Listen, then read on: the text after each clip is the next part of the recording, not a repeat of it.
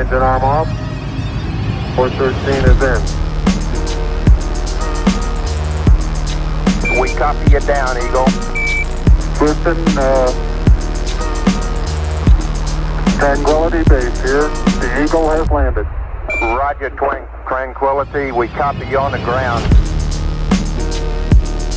You got a bunch of guys about to turn blue. We're breathing again. Thanks a lot. Oye, oye, ya lo verán, fumándose un tabaco a lo Bob Marley. Civilino en la casa, soy NK Profeta y esto es Tenis que dejan huella.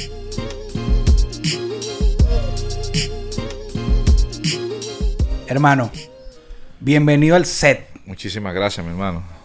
Un placer Es estar un aquí. completo honor, brother. Igualmente, hermano. Un honor estar aquí contigo. Y bueno, eh, compartir de lo que.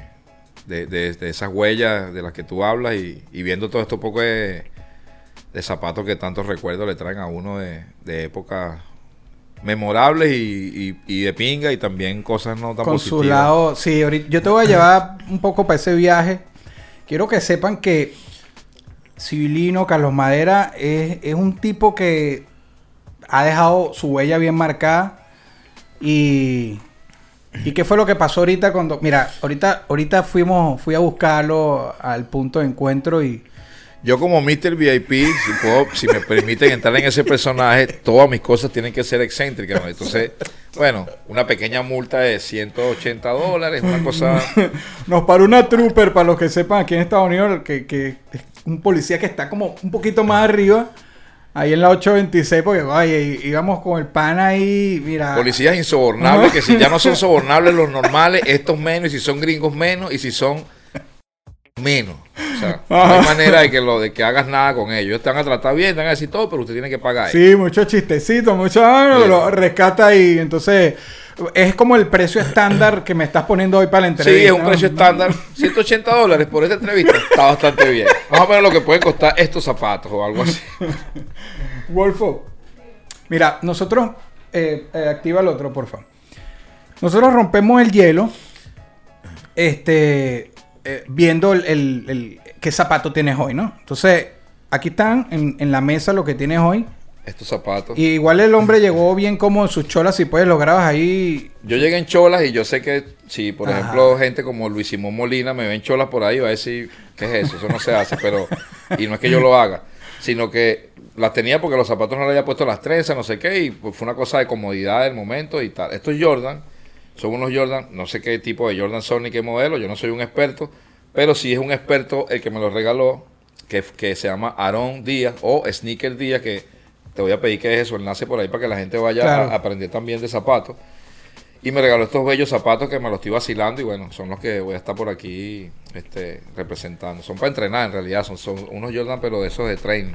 ¿Cómo es tu, tu relación con, con los tenis, con los zapatos de goma? ¿Cómo, cómo- cómo desde el principio tú eras así fiebrudo? Más allá de que, que sepas mucho de modelos o no, pero en esa época, ¿fuiste fiebrudo?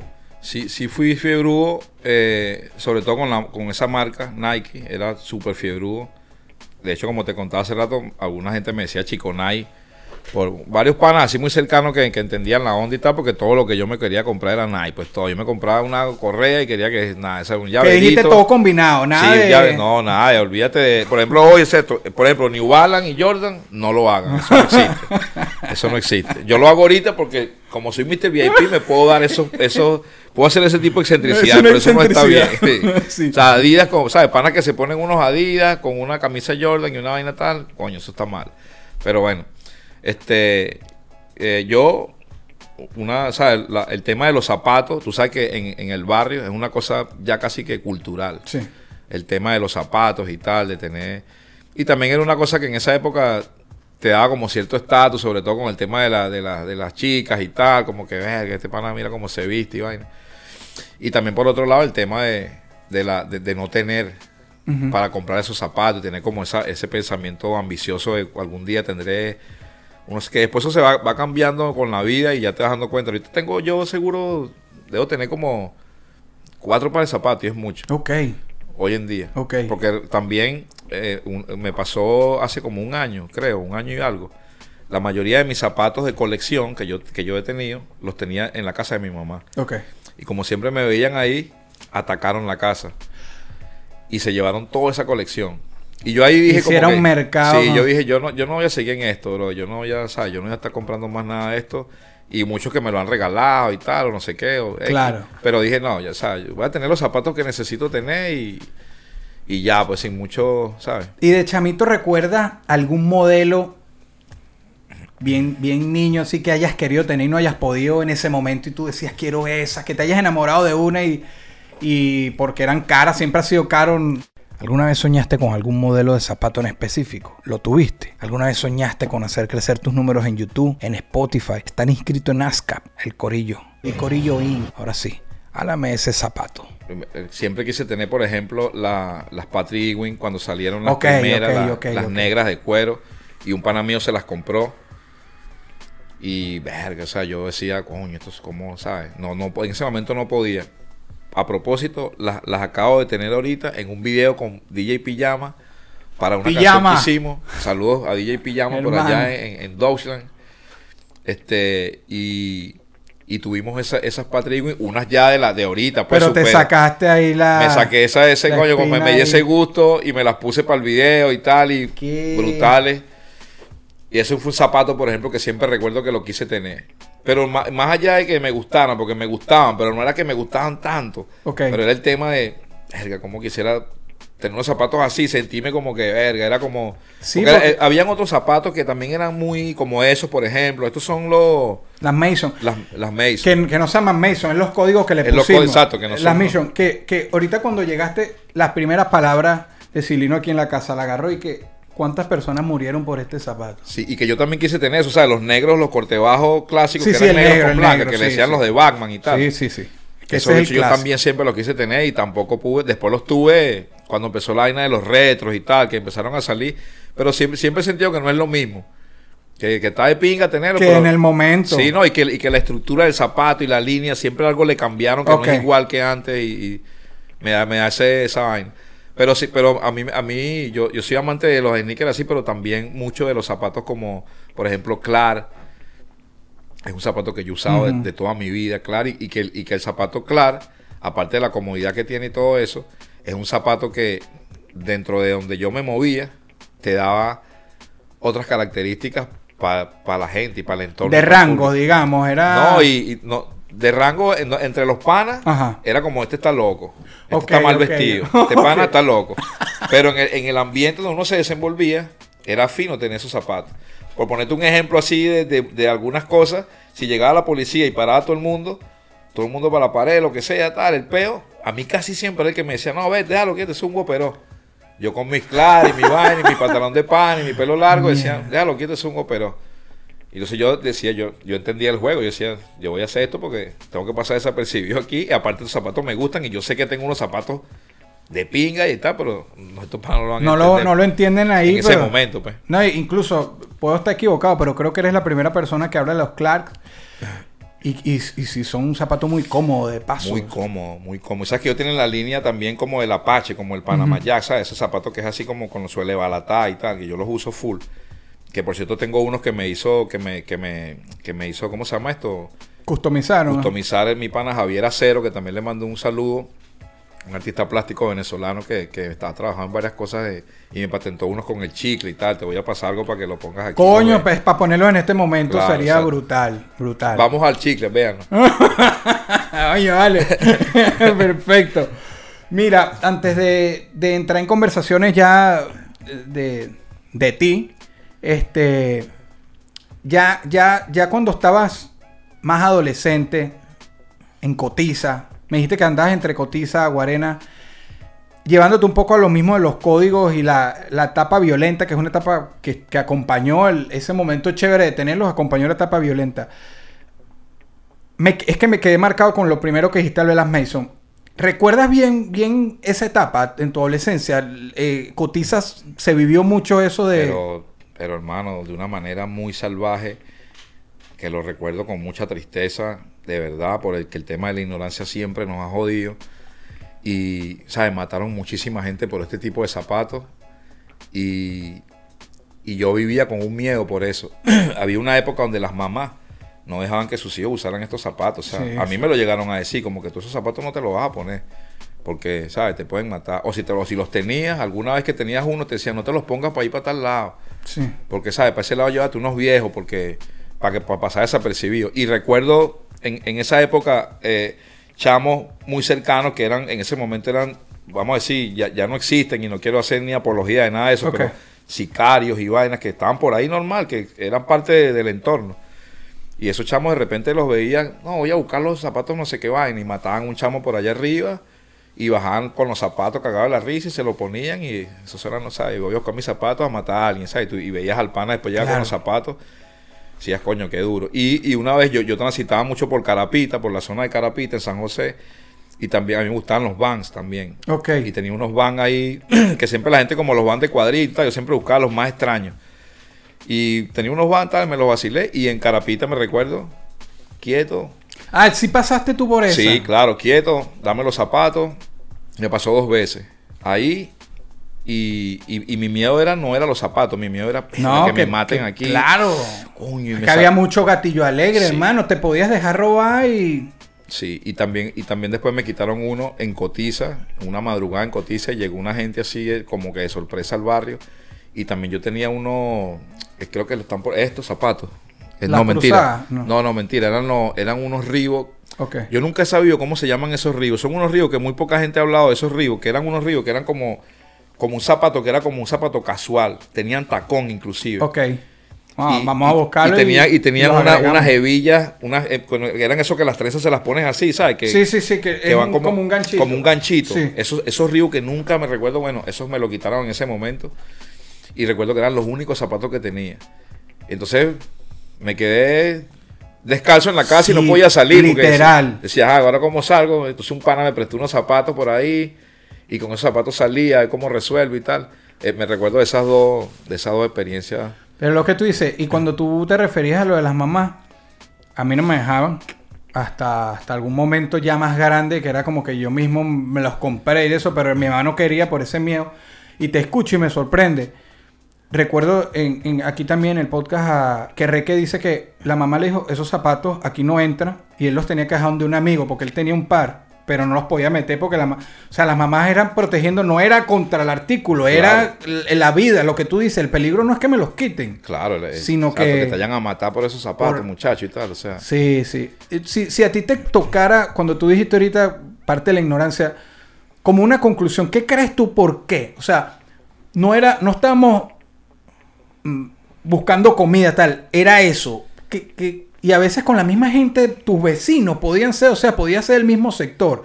¿Tú como qué crees si te tocara una conclusión y obviamente sin juzgar porque fue una Sí. situación país completa, pero Yo creo que lo puedo relacionar también con, con lo que pasa en la música hoy en día, que, que ponen unos estándares hoy en día con la música y con la vaina de lo que tienes que tener y cómo te tienes que ver y tienes que tener estos carros y sabes si no tienes un Bugatti o un no sé qué no, no estás en la no estás en la en lo que ellos llaman élite o no sé qué vaina y creo que era lo mismo pero a una escala de lo Sí, del barrio sí. o sea si en el barrio tú no tenías uno, uno ¿sabes? Es- es- los Mason, o si no tenías uno- unos cruzados, unos puntos negros, uno no sé qué vaina, tú, tú- para lo que tú aspirabas, por ejemplo, como una chica o como ir para una fiesta y representar y que digan, "Ve, que te- mira cómo este pana llegó Sí, y tal. wow. Para esa aspiración que era esa, esa era la ambición que tenías en ese momento, tú no estabas en esa liga, tú no llegabas a esa élite, tú eras, entonces eso, ese estándar que, que puso el, el ambiente de, de, digamos, el malandreo y la calle y tal, creó ese, ese estándar para todos los demás que estaban abajo que no podían y los empezó a meter en una ambición ya la de, ambición de- y, y con la misma ignorancia llegar a decir soy capaz de matar a alguien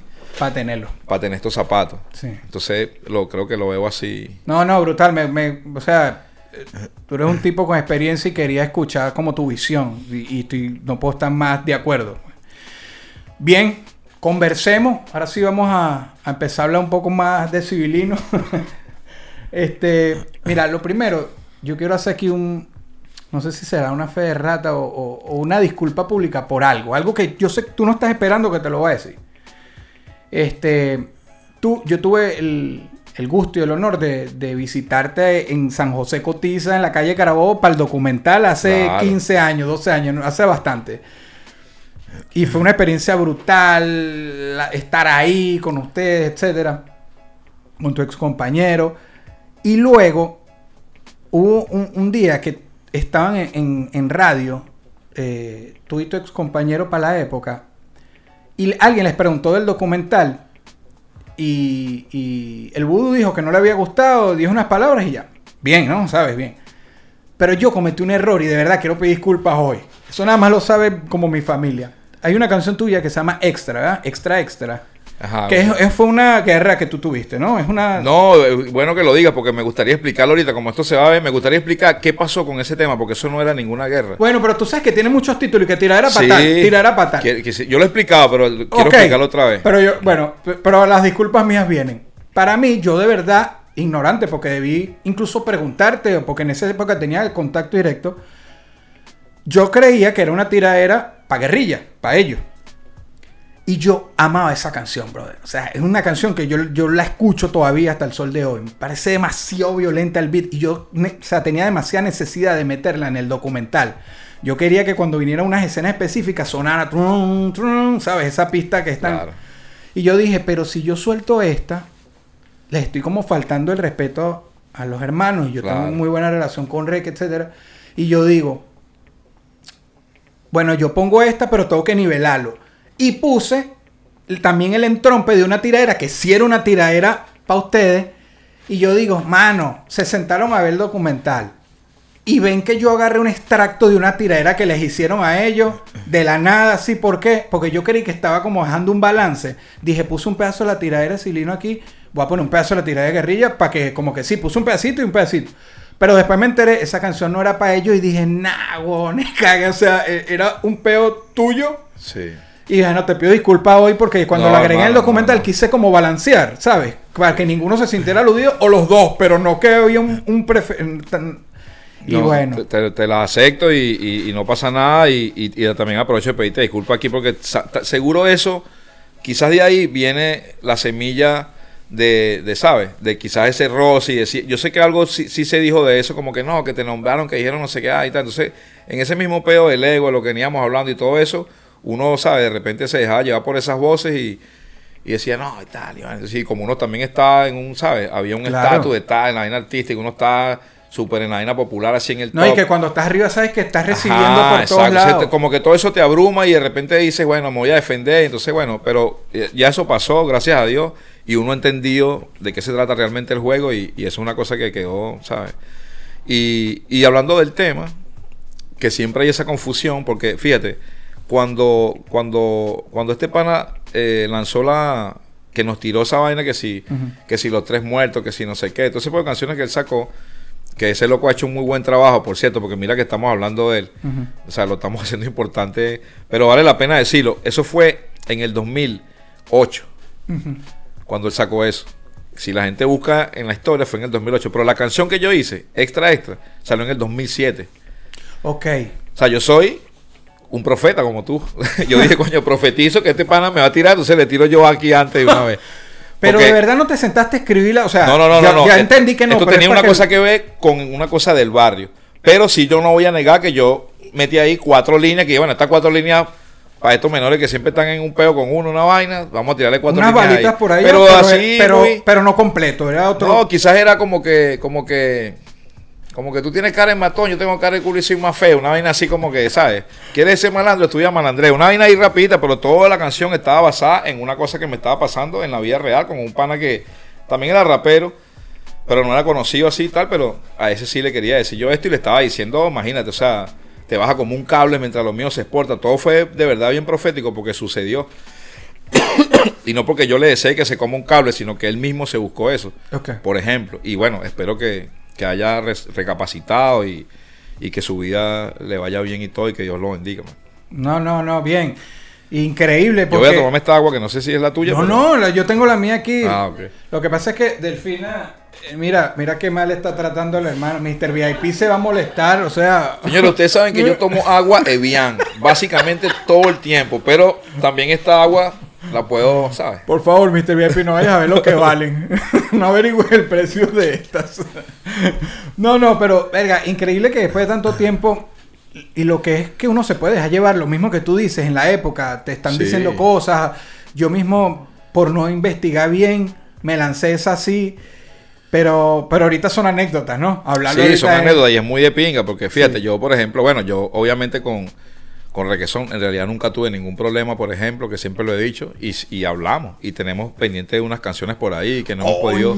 Qué brutalidad. Sí, hermano. pero he querido como que hacer, la gente siempre me pregunta y tal, y vaina, pero quiero hacer la canción con él, o sea, estando con él. Nosotros, ah, nosotros teníamos dinámicas de escritura de reggaetón y yo me recuerdo hace años y escribíamos hasta pa- en mi casa o en una calle por ahí o sentados en un lugar o en el estudio que teníamos en la oficina de Subterráneo Record allá en Bellomonte.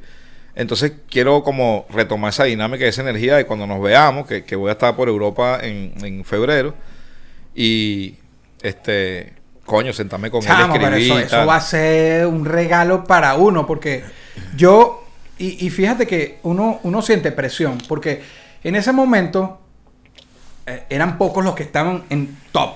Entonces, uno sentía admiración por ti, sentía admiración por Reque, por lo que ustedes están haciendo, por lo que están haciendo acá, y, y fijar posición era complicado. Sí, sí. O uno no quería fijar posición, uno quería... Quiero que estén bien. También uno es malo cuando si se están matando uno está ahí. ¡ah! Sí, ese, claro, ese deporte también. sí, claro. Aparte de la- a la gente le encanta beber sangre. pues. Claro, pero en, en cuerpo ajeno, ¿no? sí, pero bueno. cuerpo es total. Pero me parece brutal que, que, coño, que ustedes son de los lápices más pesados del principio. Yo me acuerdo, mira, yo, yo me sé el documental. Yo creo que lo ponen aquí, yo lo puedo repetir de memoria, ¿no? Y yo me acuerdo que tú dijiste, yo no estoy diciendo que somos los primeros, pero nosotros estábamos ahí. Fue una manera de decir Sí. que desde el día, desde el principio nosotros estuvimos ahí. Somos los primeros, somos los segundos, los terceros, pero nosotros estábamos aquí al comienzo, todo el mundo lo sabe, la gente que sabe el movimiento lo sabe, tú se lo puedes preguntar a la gente de esta calle te puede decir desde cuándo nosotros andamos en esto. ¿Qué sientes de todo lo que ha pasado desde ese principio para atrás al presente, con sus pros y contras? ¿Cómo ves ahorita el movimiento ah, venezolano para ti? Eh, lo veo, o sea, ha crecido. Obviamente eso es lo primero, ha crecido muchísimo en cuanto a estructura, a, como en la parte sobre todo de negocio y todo eso. Y bueno, sin, sin ánimo de ofender a nadie, yo felicito a todos los que lo están haciendo y a todos los que están este, teniendo éxito dentro de lo que ellos consideran tener éxito, o por lo menos en la parte de negocio y todo eso. Hay cosas que me gustan, cosas que no, porque siento que hay mucho, hay muchas cosas repetitivas, que yo también he sido parte de eso. Pero creo que hay etapas y creo que hay que avanzar y que, y que también la música necesita.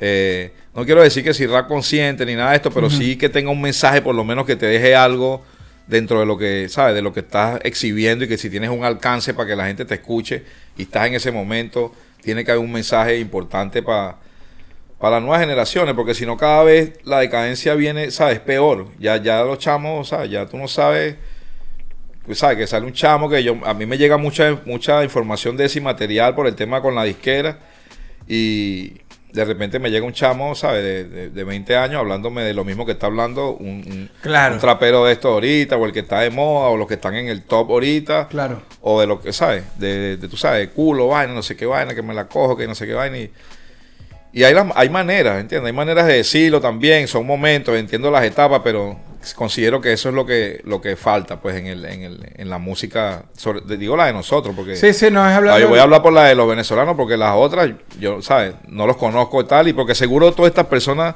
son gente de pinga, porque yo he conocido a algunos de la movida de los que están ahorita y me caen súper bien y son gente súper de pinga, pero tienen esa mentalidad, pues quieren decir esas cosas y les parece que está bien. Y también está el tema de que son cosas que a veces, ¿sabes? Tú no haces. Que eso también a mí siempre me ha chocado, pues como que...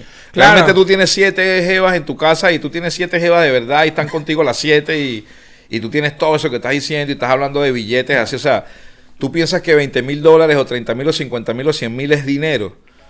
¿Sabes? Si tú me dices que tú tienes plata y que estás facturando, ¿cuántos millones estás facturando? O sea, 50 millones, 100 millones. Realmente eres rico o eres millonario. Ese tipo de cosas, pues. O hablando de un carro que no lo tiene, ¿sabes? Ese tipo de vainas a mí siempre me han como... Que, que, que siempre han estado un poco también. Son parte de la... de la Pero hay maneras, o sea, hay maneras Claro, de, de decirla y que sea coherente con, con- con la, con la realidad. Porque más allá de que tú estás en un personaje y estás rapeando y todo, hay su, hay su momento, pues, y sabemos que para un video tú de repente utilizas una modelo o lo que sea, pero tiene que haber también una coherencia y algo de, ok, sabemos que eres un personaje o que, o que estás creando un personaje para eso, pero también dónde está, eres un ser humano también, eres un, ¿sabes? ¿Dónde está? Yo, a, mí, a mí me gusta separar al artista de, de, de- de Carlos ¿Verdad? Madera en diferentes situaciones, pero hay una cosa también que es la integridad de, del artista como tal, cuando, cuando te conocen, cuando ven realmente qué es lo que estás diciendo. Y, y eso es lo que hace que, que la música o el arte en general trascienda, yo creo. Bueno, a- ahorita que hablas de trascendencia, yo hablaría, agregaría también la, la palabra vigencia. Tú has, Vigencia. tú has hecho tu esquina, cuando todos van por un lado, tú te vas, te vas por el tuyo. Y así he visto cosas increíbles, porque tú triunfaste como dúo, después con el grupo, que era un trío, solista.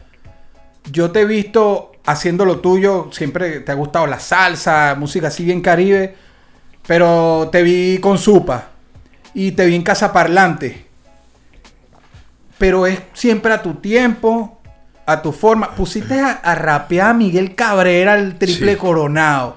Es como que realmente tú en esta etapa estás haciendo lo que te da la gana, pero nivel. Es como que el Mr. VIP Sí, es, es- es eso. eh, eh, nació de esto, o sea, es como que, mano, ya es cuando, cuando te viene a echar cuento, brother, ya tú la viviste, pasaste ya por ahí y ahorita te la estás vacilando y, y se nota, estás cómodo, pero igual, ah, eh, la nominación al Grammy, sea, no es chuchería, sí. no es nada más vives de la renta. Has seguido haciendo vaina. Los monólogos son increíbles. Que ahorita veníamos en- hablando en el carro. En el carro fue otro podcast que la gente no podrá ver. Que me queda aquí. Es más, por estar metido en el podcast, me pegaron mi, mi Sí. multa. Pero eh, tus orígenes con, con la poesía, etcétera. A mí me parece que la- los monólogos tuyos. ¿Con qué tú comparas eso? O sea, y no es porque haya que comparar, pero realmente estás en tu esquina.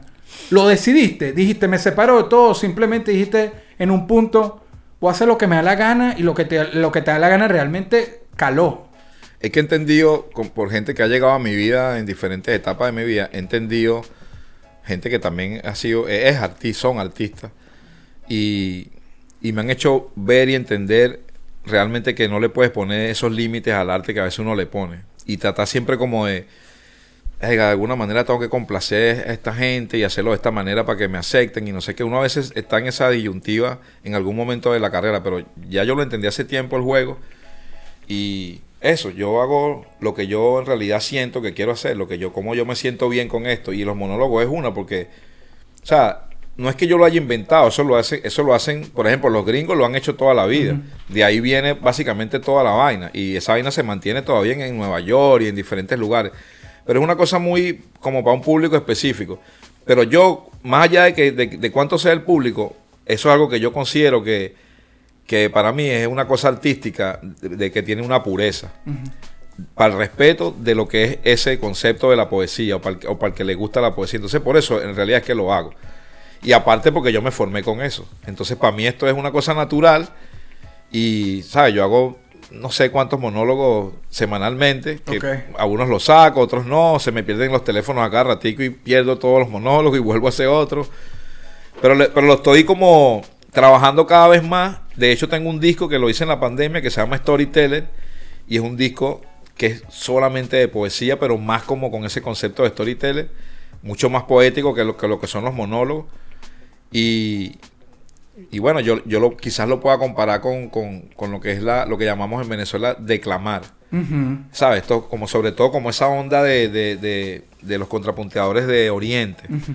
¿Sabes? Como Héctor Benjamín, esa gente tal, que, que como la vaina es como más lenta. Ay, na, na, na, na, Que, na, que, no sé, eh, me, me corrige, que es más como una trova. Es bastante parecido Parecida a a la trova. trova, Es- sí, es como la trova puertorriqueña, digamos algo así. Es como esa misma onda. Es que venimos del, ¿sabes? Los taínos, toda la gente que está conectada del Caribe, somos la misma gente al final de cuentas cuando te pones a ver. Y aparte que estamos muy conectados, sobre todo con, como con Puerto Rico. Que cuando nos venimos a dar cuenta, estamos a una hora y media. Nada, a nada. Estamos a una hora y media de ellos y tenemos muchas cosas en común, con la comida, con muchas cosas y, y- y también con, con la música. Sí. Y, y- y había mucho tránsito entre Puerto Rico y Venezuela. Por eso eh, esa comparación cabe, pues con lo de la trova. Claro. ¿Y cómo es que se le dice esta, no me acuerdo ahorita, cómo es que se le dice ese, a, esa, a esa forma de, de, de declamar? Porque es casi que una declamación, va en una métrica completamente diferente a lo que sería, por ejemplo, el contrapunteo o la música, o sea, el, el 4x4, tal. Pero va, va por ahí. Yo, aunque es- estamos obvio que, que, que cuando tú lo dices ya existe aquí en el norte, etcétera. Pero uno de vete haciendo otro tipo de temas, cuando tú rompiste con esto, es que a mí me gusta todo el concepto, porque yo sé que te gustan las películas y que es muy lo tuyo, pero a mí me gusta, por ejemplo, que tú llegas eh, como el intro de, de, de tu... Cuando vas a hacer uno de estos monólogos, un vaso con, con ron o con whisky, un tabaco, una cosa, el, el pones el- los sonidos así, los pasos caminando, te sientas y... eh, no es como, dale, lánzate ya, tiene todo un concepto. Tiene, tiene un concepto, sí, es muy conceptual porque es eso mismo, es el tema de la poesía. La poesía, eh, o lo que yo entiendo de la poesía, es una cosa de que tú cuando lees una poesía, sea de amor o esté referenciada hacia, hacia un tema social o lo que sea, tú cuando la vas leyendo, tú la vas viendo. O sea, la poesía te dibuja una imagen como, como toda la, como la música también, pero la poesía es mucho más profunda. Cuando tú dices, ah, por ejemplo, hay una, hay una que yo escribí que dice que, que dice como que se comían con las manos, se comían con los ojos y no quedaba otra opción, que no sé qué vaina tal, de caer en la tentación. Entonces tú te, ya te vas imaginando la historia de, de la mujer, del hombre, tal, o lo que sea. Entonces, ese, eso, eso lo tiene la poesía. Y cuando lo llevas a la parte visual, es bueno meter esos elementos, como que de repente los sonidos y tal, porque ahora sí lo puedes escuchar y lo puedes ver, porque hay- podemos hacer un poco más de producción. Antes era- mete- metes a la persona en el mood desde Claro, el- porque antes era un libro. Y punto. La poesía está ahí en los libros. Ve y léela, imagínate eso, pero no hay nada con que hacer ningún sonido ni nada. Pues no hay manera de que tú veas esa poesía. Ahora con toda la vaina tecnológica y todo lo que ha, ha- ha traído el mundo digital y todo lo demás, coño, es, es- es fino poder meter todas esas cosas. No, brutal. Es imposible y, y debes estar fastidiado de hablar o, bueno, no sé, no voy a poner palabras en tu boca, pero tenerte aquí y, y no llevarte otra vez al mundo del cine y hablar un poco de, de secuestro, express. Em, lo hablamos eh, para el documental, o sea, esto no fue de ahorita, ya tienes tiempo, pero sigue siendo como uno de los mayores hitos Sí. Hollywood, estreno, Rubén Blade, más todo el sinfín de actores. ¿Esa experiencia todavía sigue siendo para ti algo increíble o, o ya fue tan, tan naturalizado en tu vida porque, porque ya pasó, porque has hecho otras cosas? O, o lo sigues viendo como uno, como que uno dice, mano, ¿sabes? Como experiencia, como experiencia y como anécdota, lo sigo viendo así especial. Sigue siendo algo muy especial. Ahora, a nivel cinematográfico y actoral y tal, esa experiencia que me dejó ese trabajo, porque se convirtió en una película casi de culto. Es una película. Es, o es una película película de culto, culto, yo me atrevería a decir, es una película ya clásica, se puede ya poner como algo clásico. Y, ¿sabes? Que con esa película yo he estado caminando por Nueva York hace años con Tracy el Vudú y un taxista de estos taxis amarillos, un de Nueva York ha dicho, mira, qué mental, los tipos de la película. Tú dices, marico, o sea, ya este nivel es otro peo, porque un tipo, un taxista en Nueva York te reconozca porque vio la película, porque claro, como lo- lo- los gringos la compraron y toda la vaina, y, y es de ellos, pues, y la- con la vaina de Miramax y todo eso. Pero bueno, más allá de eso, el tema eh, de, de crecimiento actoral, de, de entender mucho más el tema cinematográfico, el cine, todo eso, es lo que más eh, representa hoy en día para mí esa película. Porque esa película, sin duda alguna, es un antes y un después en la carrera de nosotros, de todos los que trabajamos no es una ahí. llave todavía. Tú llegas a un sitio y es como total. que... Sí, sí, sí, total. Hay gente que no sabe, que le dicen, coño, pero no sabe quién es él, coño, de tres dueños, no sé qué van y tal, coño, secuestro express, ah, ya, y todo Mierda, cambia, pues como que todo cambia. Entonces, ah, secuestro express, coño, tú sabes, toma la llave de mi casa, o sea, toma mi carro, lo que sea, ¿sabes? La gente se pone como, porque esa película tiene un, un- tuvo mucho impacto, impactó mucho en, en- en- en la vaina emocional de la gente y en muchos lugares, no solamente de Venezuela, en muchos lugares. Entonces, claro que sí ha sido siempre una... Y eso es fino, se agradece. Pero yo he querido siempre como... He, he tratado siempre de, de- no de superarlo como que hacer algo que supere a esto y que esto se borre. No te la tratas de quitar, ¿no? No, no, no, para nada. ajá. Yo me lo vacilo y fino y tal, lo entiendo y, y lo disfruto y lo valoro, pero siempre he estado buscando esa nueva, esa nueva película, esa nueva actuación que te dé un reconocimiento y un respeto dentro de ese mundo del cine, que, que por cierto llegó en una película que hice ahorita recientemente en Barquisimeto, que se llama Guanza. Yo creo que es una de las, de las películas más duras que yo he visto que han hecho en Venezuela. Creo que va mucho de qué hablar. Y me dieron un personaje, ¿sabes? Tuve la oportunidad de tener un personaje donde me podía lucir. Era, o te luces aquí, O sea, te o fue. no el- sabes si vas a tener otra oportunidad como esta para, Ok. lucirte, para lucirte así. Y yo lo tenía muy claro y fui, como dice en la canción que te mostré hace rato, ¿sabes? Enfocado en el túnel, voy a matar, ¿no? O sea, esquívame. Yo ahorita no quiero saber nada, sino Dejaste la piel yo- ahí. Totalmente, hermano. Y aparte el, el personaje que me tocó era, lo- era mucho de lo que me estaba pasando en ese momento. Todavía que estoy en ese proceso. Y entonces, al parecerme mucho el personaje, más, más lo que tenía ya preparado y más lo que había investigado y lo que quería hacer, Ok. como presenté el personaje, fue pff, increíble. Como, como lo tuyo, o sea, lo hablamos que tú dijiste que tu pasión principal fue la actuación y, y después llega la música ya teniendo la otra pasión. Em, como actor estás abierto a lo que sea, ¿sabes? Porque como eres rapero, un estandarte del hip hop venezolano, y sabes que en el hip hop todavía, por mucho que sea, hay cierto machismo y Sí, algunas cosas, claro. ¿estarías dispuesto igual a...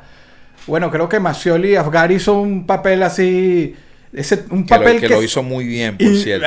muy, Muy bien. muy bien. Saludos a Macioli, pero... Saludos, mi pana. Entonces, eso es un actor, ¿entiendes? Claro. Que no tiene, no va a tener prejuicio. Es que no hay nada que explicar. Esto no se debería explicar, pero todavía... eh, Existe, sí, claro, todo y- eso existe. Y uno lo, yo, yo lo he tenido en algún momento ese miedo de que, coño, si me dicen que haga, ¿sabes? De un peluquero y sea el tipo que no sé qué vaina y tal, verga, ¿cómo hago y tal? O sea, verga, está. Hay ciertas Pero cosas. más bien podría ser una oportunidad para lucirse. Claro, ¿verdad? exactamente. Una Entonces, oportunidad. Totalmente. Y entonces ya, ya también entendiendo muchas cosas de, de la vida, de, de- de la sexualidad, de, del tema masculino, femenino, no sé qué, ¿sabes? Y uno ya tiene como un propio concepto de la vida y no está con esos prejuicios, te abre mucho más la mente para tú poder eh, afrontar de repente que te aparezca un papel, si vamos al caso de que, por ejemplo, que sea un papel que seas gay, o un papel que seas, qué sé yo, mujer, o no sé, o lo que sea, lo que te toque hacer.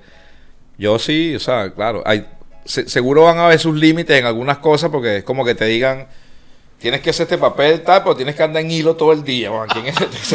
Mira que uno todavía se acuerda de echarle mantequilla. que no tiene nada, que no tiene nada que ver, que, que es parte de la cosa actoral, pero quizás seguro es burda incómodo y, o quizás coño va a estar como que verga.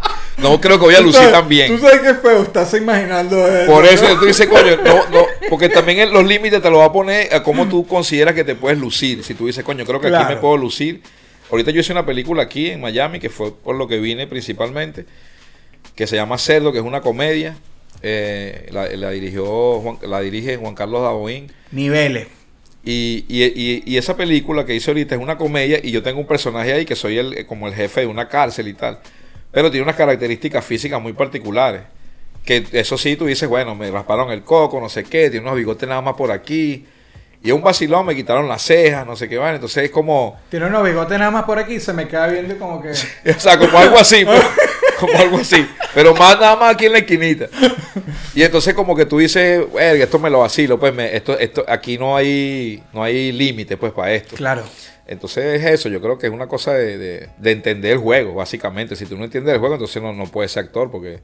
Claro, complicado. claro. No, no, no. Y, y- y a veces, o sea, el hecho casi que de preguntarlo es un poco retrógrada así, pero es como para poner una mesa porque sigue, como tú sabes, sigue No, es que la existiendo. gente, la gente, es bueno decirlo, siempre va a ser bueno decirlo, porque fíjate, yo agradezco que, que- que hayan este tipo de, de programas como este y como otros que sé que están haciendo, que me, siento que cada vez lo van a hacer mejor y, y espero que lo sigan haciendo porque necesitamos también una ventana de nosotros, digo venezolanos, pues para exponer también las cosas del arte de nosotros y, lo- y cómo vemos nosotros la, el arte, la música, el cine, todo, que poco se sabe en realidad, si te pones a ver, porque todo lo que uno consume casi siempre es de afuera. Y si no llega algún venezolano a eso, a eso, a, a esas exposiciones donde de la gente que, que está haciendo eso, entonces básicamente nadie se entera.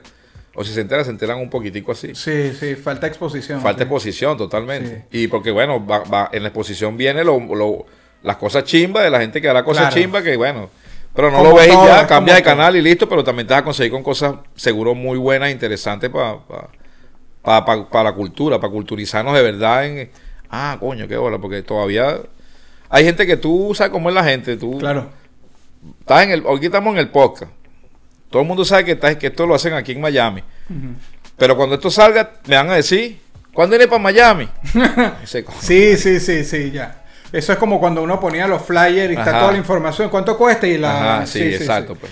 Mira, Son venezolanadas. sí, sí. Tú siempre has estado en el medio. Lo, lo hablamos ahorita en el carro. Yo me enteré de algo también que, que a lo mejor es público, pero no sabía que llegaste a trabajar de- eh, como público en BTV con seis años con Poppy.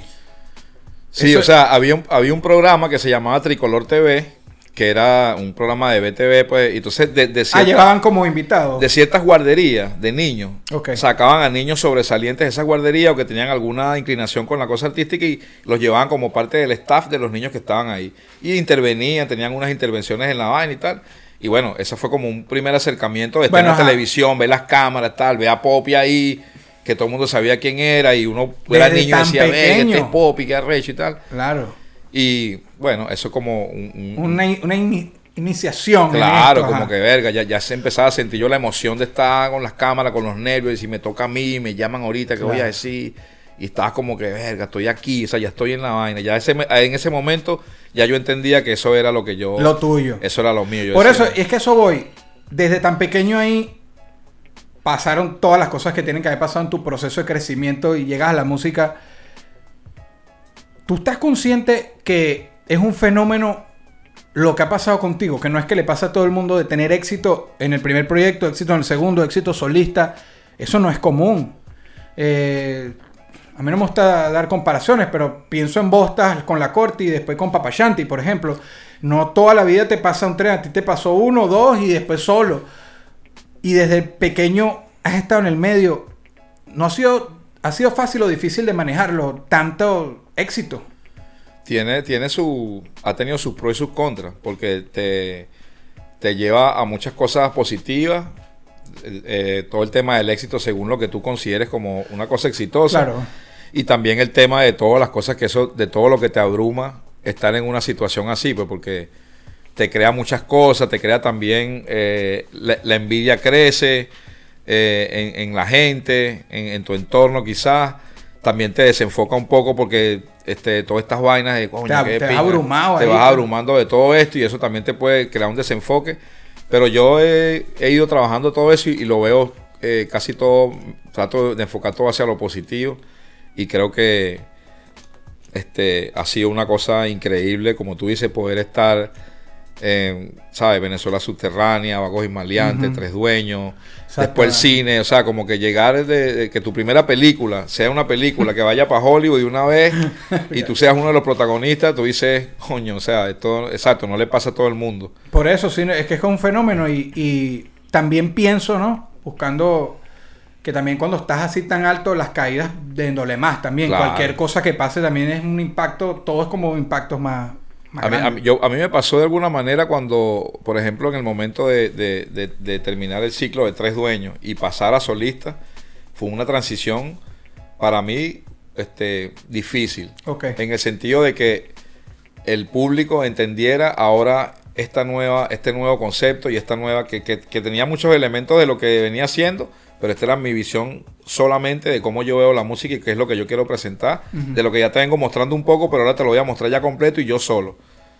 Entonces eso trajo un, un proceso de transición importante, ¿sabes? De, de, de- de- de- tú sabes, con tres dueños eh, vamos a tocar en, qué sé yo, aquí, en Miami, la gente se queda afuera porque ya no puede entrar más gente. En la Covacha, qué sé yo, en lugares así, o, o está tocando en el Zócalo de México con 200 mil personas, cosas por ese estilo. Y de repente ir para un concierto en Barquisimeto, donde cuando vas- íbamos con tres dueños, sabes que Claro. eso, eso está full y tal, y llegar y de repente hay 20 personas.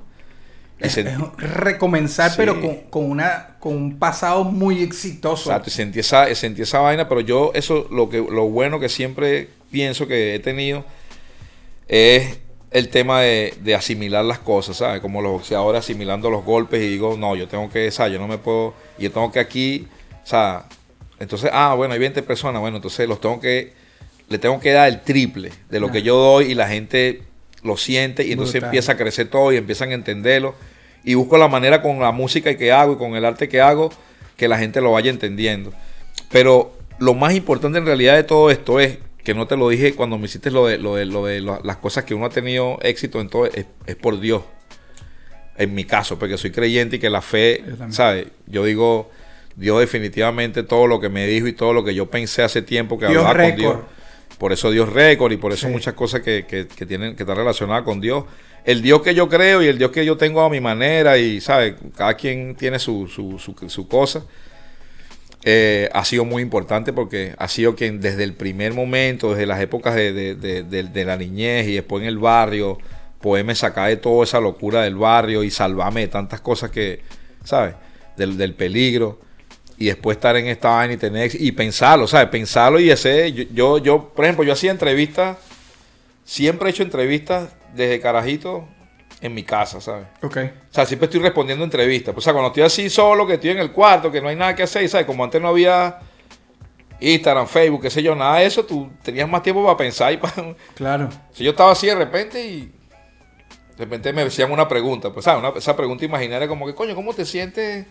No sé, si yo le contestaba al tipo, pues, o a la, o a la entrevistadora y le decía, no, bueno, y tal, y me empezaba a inventar mi vaina de que estaba aquí y tal. Bueno, no, esta vez en el poliedro ha sido eh, increíble. Pero eso es poliedro. visualizar, decretar. Y cuando estuve en el... Yo me recuerdo, mira, esta, esta es una anécdota que me recuerdo clarita. Me recuerdo que una vez el Bucha me hizo una vaina que me, siempre me recuerdo y me, y me río muchísimo.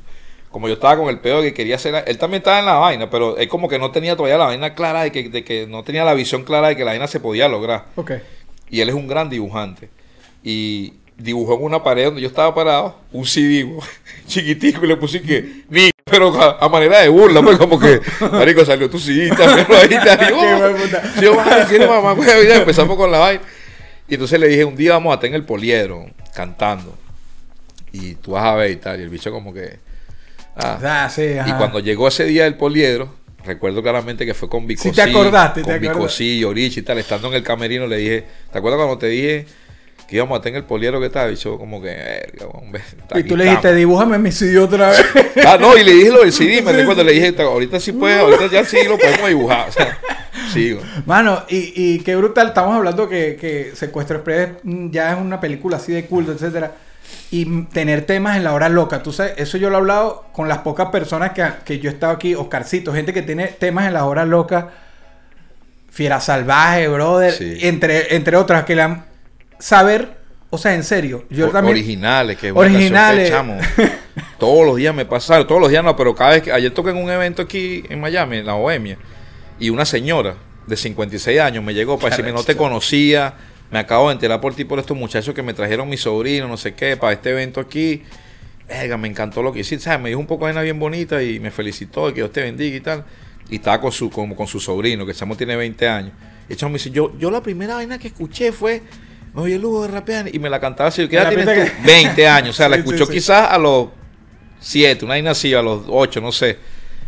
Y eso fue la primera que, que escuchó y que, le- que lo impactó. Y yo digo, chamo, esta canción cómo ha Es que uno impactado?" todavía a veces está con alguien y te repiten eso. Claro, el, el- el- eh, ese intro, saludos a un amigo que se llama Elvis, que está todo el día ca- eh, cantando, cantándote los temas tuyos. Pero como te digo, hoy en Venezuela, alguien, alguien, muchos están cumpliendo años, va a sonar la hora loca y van a estar sonando.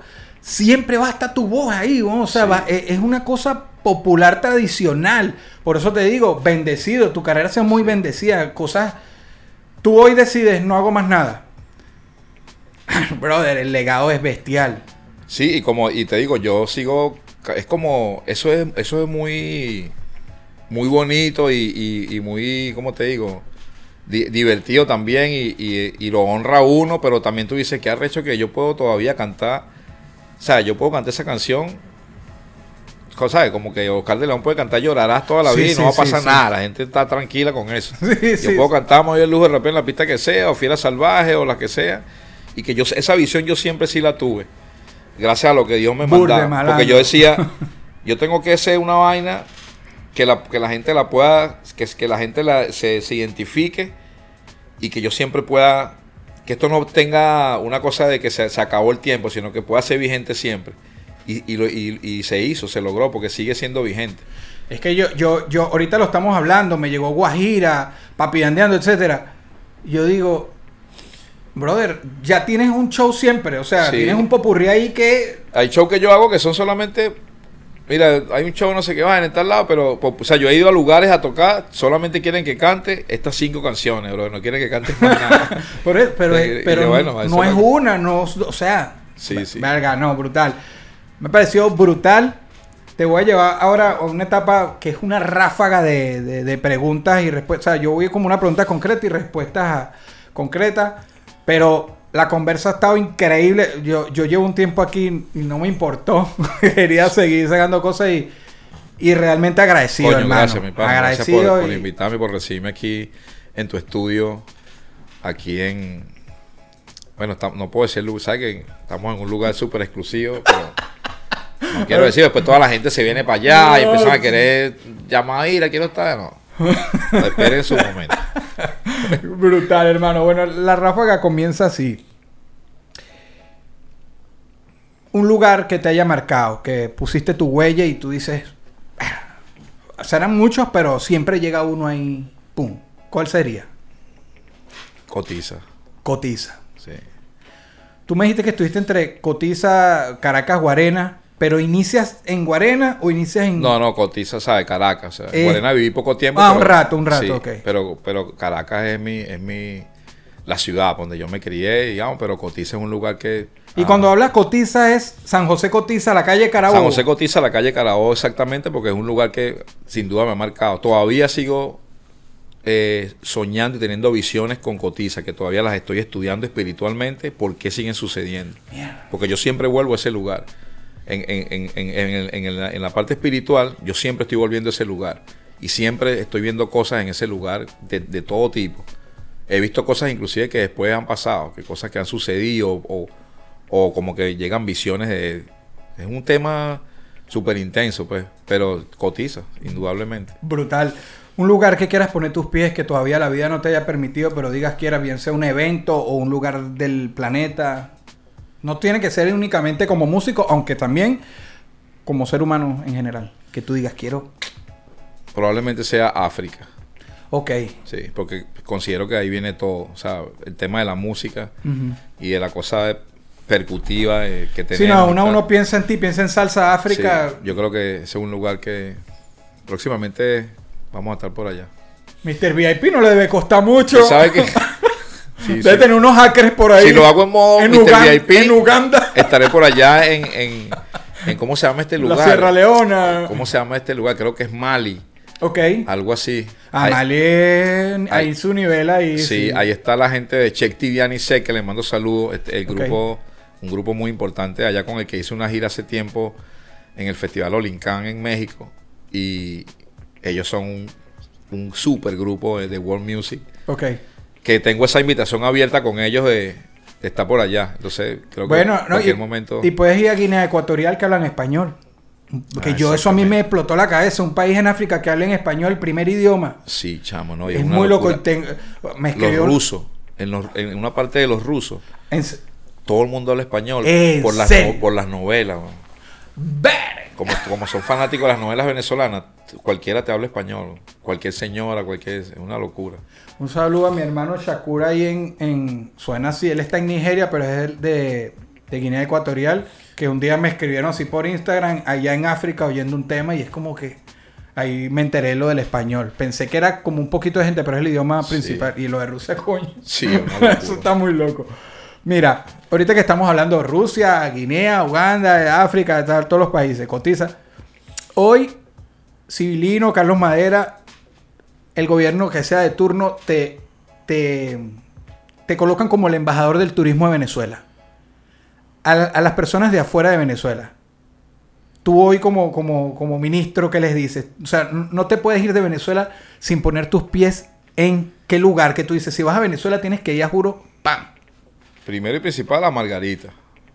En el yaque específicamente. Primero y principal, ven al yaque. Y disfruta esta experiencia como que, que te la, que mostrándotela como te la tienen que mostrar. Por ejemplo, pero imagínate, eso sería, eso sí es una pregunta muy, ¿sabes? No es que sea difícil, ni voy a caer en esos clichés que es muy difícil responder, sino que imagínate, ¿cómo tú le dices a un turista que no vaya para Los Roques, que no vaya para Canaima, Roraima, que no vaya para Mochima, o, o para la, bahía- o para la bahía de Cata, o para la Guaira, para el litoral, o sea, para, Eres de playa. para- sí, total. Y, ¿sabes? Y mil, o, o para el Cerro del Ávila. No, no, no, claro, O para no, no, Galipán, y- o para la colonia Tobar, o para todo lo que tenemos, que es una locura, o para la que me enteré recientemente, imagínate tú, la, las cascadas del vino. ¿Sabes la cascada del vino? Hay una cascada del vino en Barquisimeto, que es una tierra bastante caliente, pero hay un lugar que es frío, como si estás en, en- en la colonia Tobar, y hay una cascada que cae agua, pero el agua es vino tinto y es como el vino, pues. Entonces le dicen la cascada del vino y ahí la gente acampa y hay una vaina de, de gastronomía súper brutal, la gente acampa ¿Qué, por qué ahí. cantidad de cosas nos falta conocer? Que tú no te imaginas toda la vaina que hay en Venezuela, ¿sabes? Sí. En Caracas mismo, yo recientemente estuve haciendo un video con, con una canción que hicimos de Desorden Público con varios artistas. Y, y estábamos en una cosa que se llama Casa Luna, que lo recomiendo. Está en Caracas. Y es una locura cuando tú vas para allá y te sientes que estás en, no sé, en otro país, en una vaina así de Europa, por el, ¿sabes? Pero con el clima de nosotros. Entonces, o sea, a mí me ponen... Si a mí me ponen en esa vaina, yo sí voy a entender el juego y sí les voy a decir cómo es lo que hay que hacer Bien. y no me paguen, o sea, yo eso lo hago gratis, pero a mí páguenme, lo, páguenme mis, mis excentricidades y mis VIPismos que yo a mí me gustan.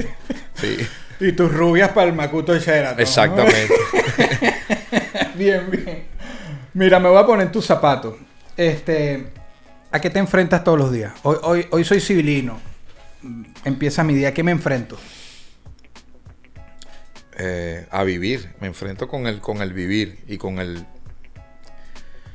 con el, con el poder ser realmente un ser humano, lo que, lo que ese concepto realmente representa y entenderlo. Eso es con lo que lucho todos los días. Porque uno se sabe, ciertas cosas que te desenfocan, como lo que nos pasó hoy, en una multa, esto, aquello, y te empiezas a, a tambalear en el día. Y, y hay un solo día. Sí. Como hay un solo juego, hay un solo día. No sabes qué va a pasar mañana, ayer ya pasó, estamos el día de hoy. Tienes que luchar contra ese día, eh, o sea, luchar en el sentido de, coño, ¿qué es lo que voy a hacer hoy? ¿Qué es lo que voy a aprender? Y tal. Entonces, eso yo creo que es lo que, lo que puedo luchar todos los días. Muy bien. ¿Qué me hace feliz? Eh, el amor y la calma. Ok. El amor y la calma, que, que está relacionado con muchas cosas, no solamente con el tema de una pareja y tal, sino No, amor. con Dios y con el tema espiritual y con la calma de estar... Paz. Paz. Tu paz, estar tranquilo y poder pensar bien las cosas y tener el enfoque adecuado para eso mismo, para la lucha diaria de- del día a día. ¿A qué le temo? Eh, yo creo que puede ser a, a, a perder la fe.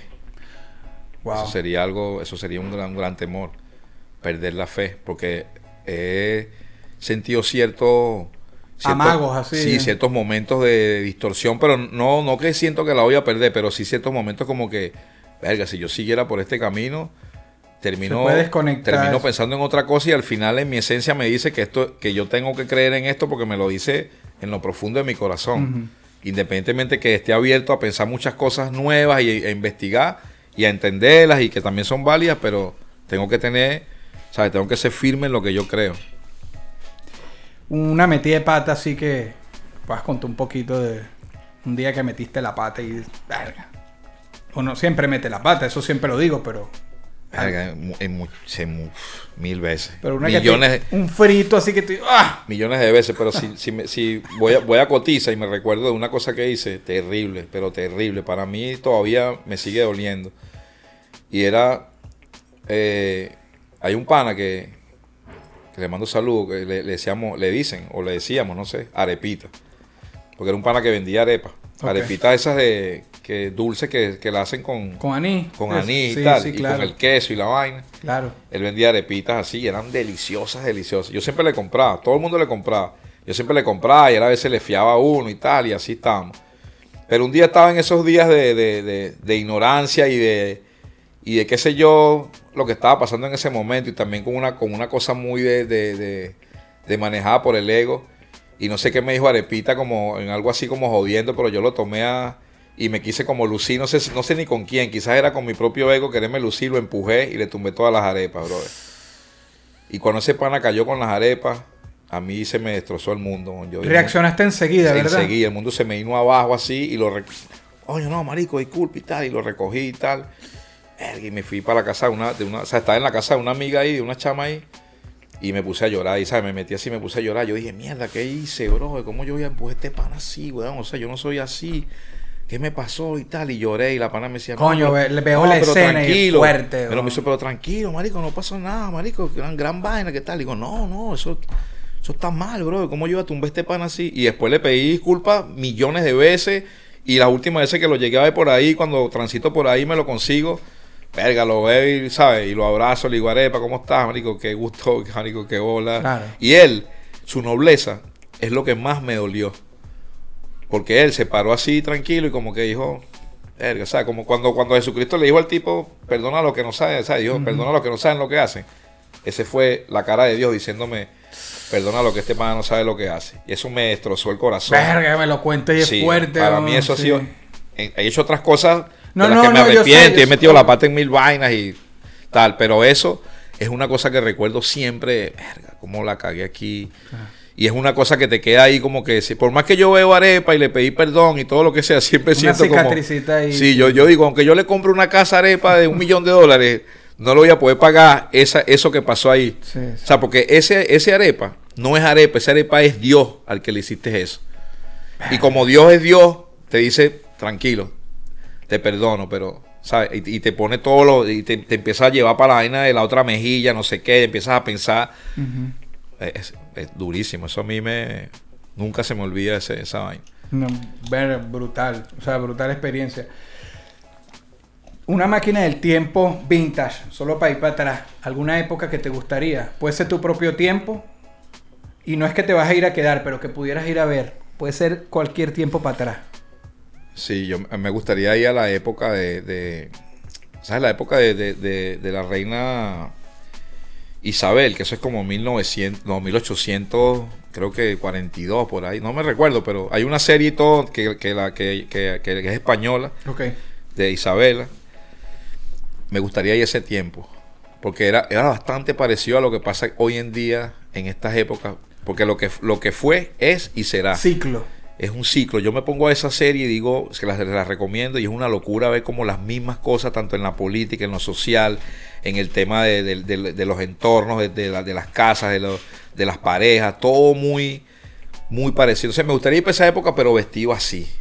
¿Sabes?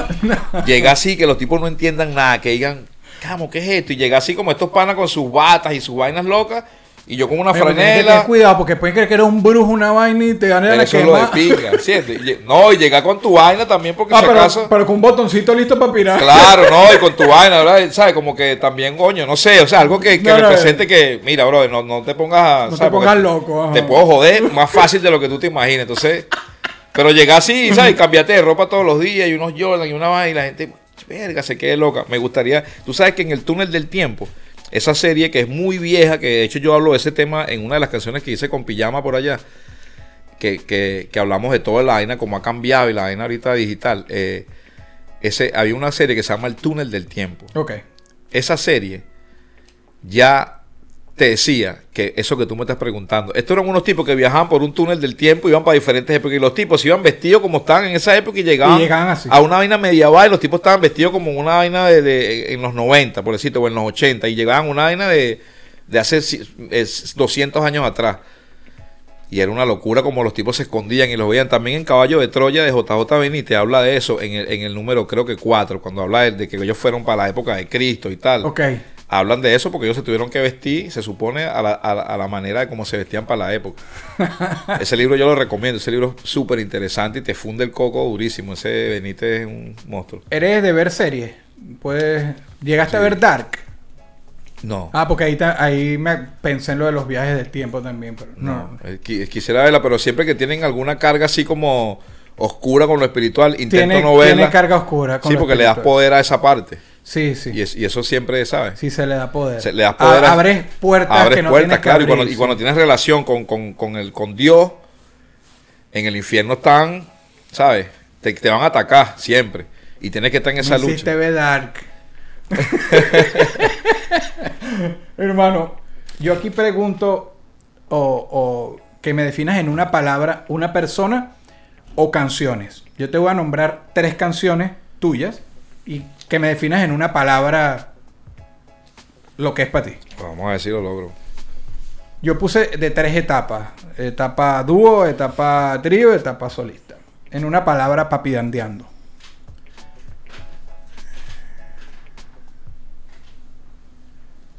En una palabra. Eh, el comienzo.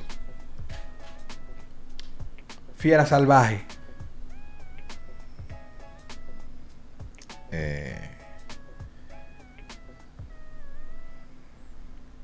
eh, ¿cómo, se, cómo, cómo se podría decir esa palabra?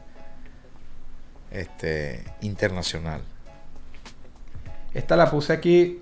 Me gustó mucho. En el momento que la escuchó hubo cosas que hasta era como que me, me golpeó a mí. Y eh, es monólogo Watapiti. Guarapiri. Ajá. Ajá. Eh, ¿Cómo se pudiera decir ahí? Es eso, un golpe. Un buen golpe. ¿no? Sí. Un buen golpe. Bien. Quiero que me dé, este es el tóxico, tu top 5. Te voy a llevar, eh, eh, esto está cliché, estereotipo, etcétera, pero quiero escuchar cinco raperos que te gusten. Puede ser que, que te inspiraron o que te gustaron en el principio, pero me gustaría en español. Me gustaría saber en serio, aquí yo me siento a ver cinco que, que te gusten.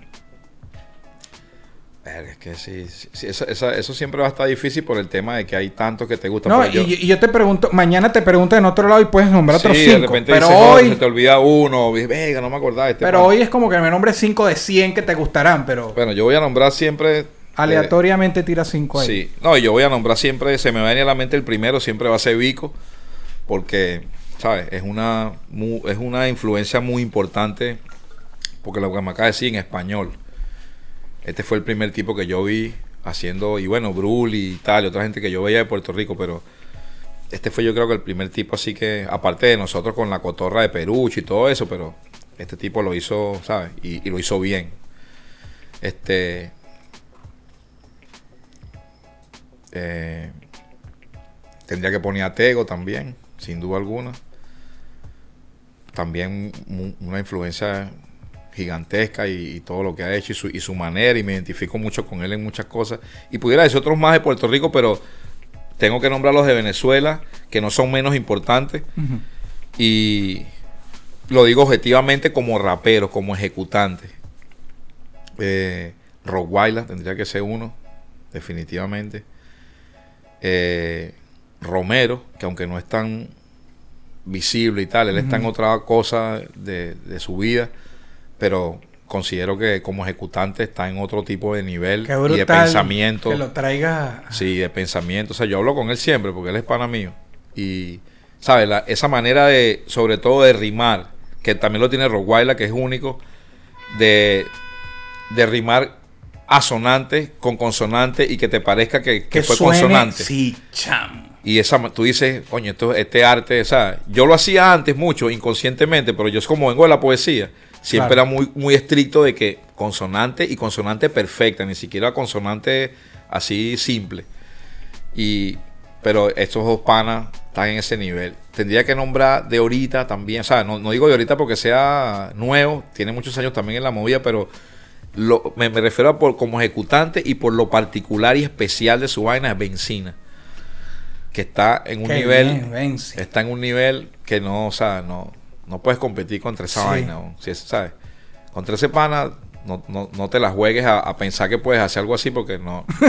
él es, él, Sí, hay está- un solo Benzina. Está también en su. en Exacto, su hay un solo Maradona, un solo Rottweiler, un solo tal, así. Y. Este, ¿Cuántos son? ¿Cuántos cinco. Ah, bueno, cinco. Ahí ahí está. están. Hay está- muchos más. Hay no, muchos no, más no. que son nombra- buenos. hoy nombraste 5 y Sí, está sí, sí, brutal. Sí, sí, Requesón es un muy buen ejecutante también. O sea, te hablo como rapero, como ejecutante. Requesón también tiene una cosa muy especial en su manera de, de rapear y conseguir unas rimas bien. Él tiene unas rimas que las consigue así que están bien de pinga. Y me gustan mucho más. O sea, yo respeto mucho, por ejemplo, a, a, a Lírico, de Violadores del Verso, que, que- que es un gran pana, que, que está, sé que está pasándolo ahorita un poco mal, espero que pronto pueda estar en la calle. Y a muchos otros raperos más, pero esos son los cinco que me vienen ahorita. No, no, no, cinco y, y un par de plus brutales, Exacto. brutales. Ahora sí ya nos vamos con dos preguntas más. Aquí en la primera no tienes que abarcar, solo pones un nombre. No quisieras estar en los zapatos de quién. No te quiero en problemas. Cualquier persona del planeta que tú dices, yo no quisiera estar en los zapatos de. de un ignorante. No quisiera estar en los zapatos de un ignorante, aunque ignoro varias cosas y pero No, no, bien, lucho- bien. también lucho todos los días con eso de no puedo ser un ignorante y tengo que seguir aprendiendo de todo. Brutal. Aquí sí te voy a pedir que extiendas un poco más. Y con esta nos fuimos. Tienes un día, 24 horas, con todo lo que sabes hoy. Es el civilino de hoy. Si pudieras estar en los zapatos de alguien, ¿quién sería y por qué? Eh, Por un día. coño. Me, me- me pondría bien excéntrico y me, me pondría en los zapatos de, de- de cualquier persona de pinga, buena gente, eh, que tenga una, un- una capacidad de, intelecto respetable y que sea buena gente, pues me refiero a buena gente de corazón y espiritualmente y todo eso, me pondría los zapatos de alguien así en Bruselas y vacilar por ahí, pues, y con esta experiencia y tal, y disfrutar por ahí, ese lugar que, que lo visité recientemente y me, parece súper atractivo. Y, y, y aparte que ahí está toda la vaina de, ¿sabes? De todas las vainas de, la- de las Naciones ¿sabes? Están todas las vainas de todas las vainas políticas. Y estar ahí, y, más bien ser alguien importante ahí, para poder meter la mano en toda esa vaina y decir, coño, con la experiencia que tengo y con los aliados que conozco, decir, ¿por qué no hacemos esto? ¿Sabes? Denme un- una voz y voto ahí para decir, ¿por qué no hacen esto? No porque lo diga yo, porque lo dicen otros panas que también tienen un- una visión, un criterio de la vida y, de lo que podemos hacer para cambiar todo este peo. Para por lo menos lo que quede de mundo vacilarlo más tranquilo, porque esto se va a acabar. Esto se va a acabar en cualquier momento. O sea, de de que, de que Dios va a venir, va a venir, porque no le queda de otra. Tiene que venir. se- si dejo a esta gente así, esta gente va de mal en peor. Que vamos a rescatar lo que quieran y tú sabes, con libre albedrío. ¿Te quieres venir o te quieres quedar ahí o qué vas a hacer? O te vas con este pana para Marte y vaina, para esos viajes que están haciendo. ¿Sabes? Eso es lo que pienso. Muchas gracias. No, gracias a ti, mi hermano.